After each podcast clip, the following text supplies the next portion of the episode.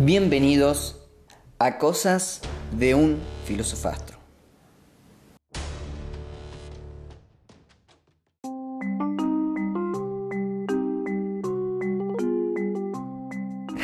Ah, bueno, el chabón arrancaba con todo, ¿no? Tipo, clavaba una intro bien tenebrosa y ahora tiraba un temita que nada que ver.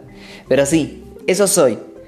Hoy me vengo a presentar como hizo James McAvoy en la película de Night Shyamalan. Eh, eh, me refiero a la maravillosa película de Split o Fragmentados, en la cual con sus 23 personalidades muestra algo distinto a él. Bueno, hoy vengo a mostrar algo muy distinto. Pasé de, de un cuento, de algo más artístico, más lúdico, de, de la música, o lo que ahora voy a pasar a un breve y somero análisis verborrágico que mezcla un poquito de aquello que profeso y aquello que estudié también. Así que bienvenidos a este tercer capítulo, un capítulo que se llama No me arrepiento de nada y espero que te sea de utilidad como lo ha sido para mí también.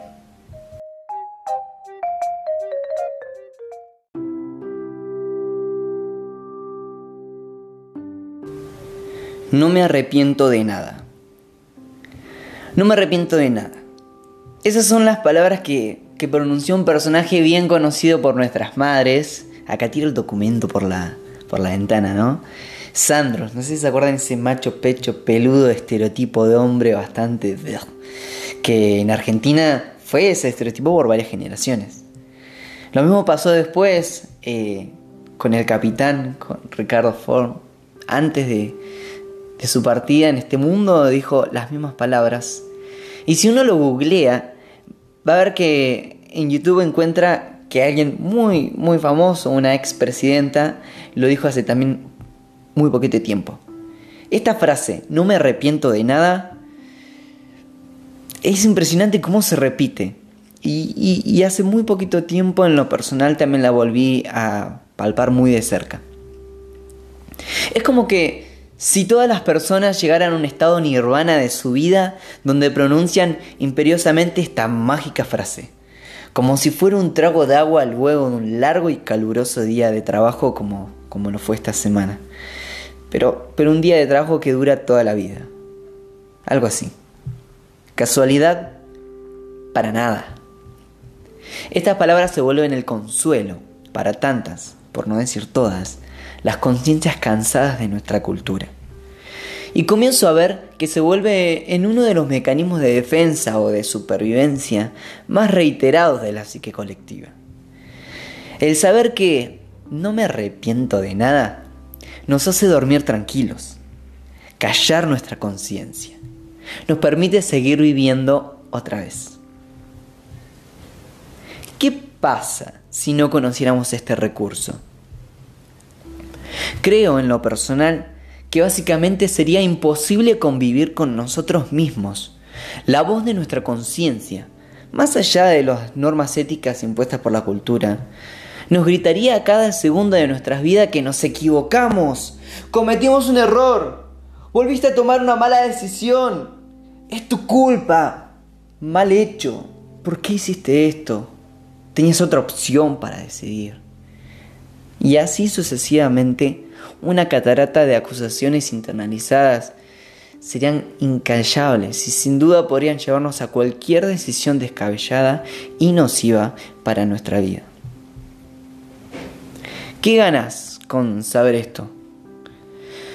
Simplemente creo que es importantísimo erradicar de nuestra mente esa muletilla porque es la causa perfecta para justificar nuestros errores. Y si vivimos justificando, nunca habrá crecimiento, nunca habrá cambio. Si sos hija o hijo de Dios, no lo utilices. Es verdad que Dios enseña aún en estas circunstancias, pero que Él sea un excelente artesano que hace obra de artes con materiales usados, no significa que podría haber hecho cosas mejores con materiales nuevos. Lo que quiero decir es que, como comienza el libro de los Salmos, bienaventurado el varón, que no anduvo en consejo de malos, ni estuvo en camino de pecadores, ni en silla de escarnecedores se ha sentado. Sin duda que hay dos maneras de aprender en la vida, por prevención o por experiencia. Y la única diferencia entre las dos es que en la segunda quedan algunas, varias cicatrices de por medio. No hace falta saborear el dolor para aprender en la vida. Esa es la escuela del mundo. Y es lo que van a repetirte en todas las películas, las series, las novelas, en todos lados. Pero el verdadero aprendizaje, como dice la Biblia, se encuentra en aquellos que conservan la pureza, que son santos porque Él es santo. Y si no te consideras un hijo de Dios una hija de Dios, ¿no sabes qué significa eso? Tengo buenas noticias para vos. El abanico de creencias religiosas populares, ya sea catolicismo, budismo, sunismo, yamanismo, etc., ofrece un portafolio de maneras para conseguir esta paz y para tener toda la vida para vivenciarlas a fin de tener esta utopía. Pero Dios, en la Biblia, a diferencia de todo lo que acabo de mencionar, no exige nada, más bien ofrece algo. En un determinado año de nuestra cronología como seres humanos, el Creador sabía que nunca podíamos conseguir esta paz por nuestros propios medios. Es el fruto de nuestros propios errores. Es por eso que ofreció algo de sí mismo. Este es un concepto difícil de explicar, pero algo de sí mismo que pueda abastecer la culpa que nos carcome por dentro. No quiero decir que la culpa es un gusano con personalidad al cual debemos matar, sino que lo veo como una energía remanente que emana del, del gran creador de la energía, o sea, de Dios. Dios, con su perfecta justicia, exige que los errores sean pagados. Esa es una balanza universal.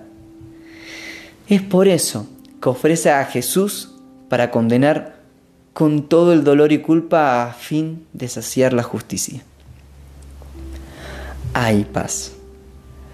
Hay paz cuando Jesús es quien toma tus errores por vos. Así de sencillo como suena, Jesús murió en una ordinaria cruz, como cualquier otra, para cumplir el deber de ser castigado en tú y en mi lugar. Y nunca más vuelvas a decir, no me arrepiento de nada. Arrepentite, arrepentite. No sigas la corriente de este status quo que dice no me arrepiento de nada. Arrepentite. Reconoce que te equivocaste. Lloralo. Enojate con vos mismo. Permitite navegar el caos. Porque Jesús quiere estar a tu lado para secar tus lágrimas y decirte, ya está, ya está. Yo ya pagué por esa carga. Yo, Jesús, yo soy tu paz.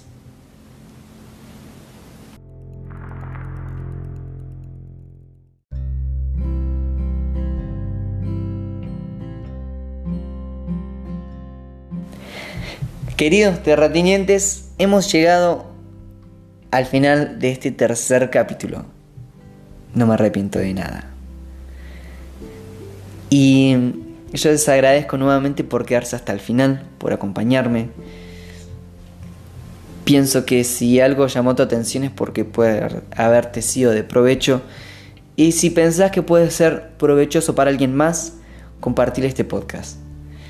Si algo quedó resonando en vos y necesitas apalabrarlo, escribime en Twitter, en Instagram como Matías Andrés Music. Con gusto nos pondremos en contacto. Y sin más, ha sido un placer, ha sido una hermosa velada. Nos vemos en la próxima. Chao.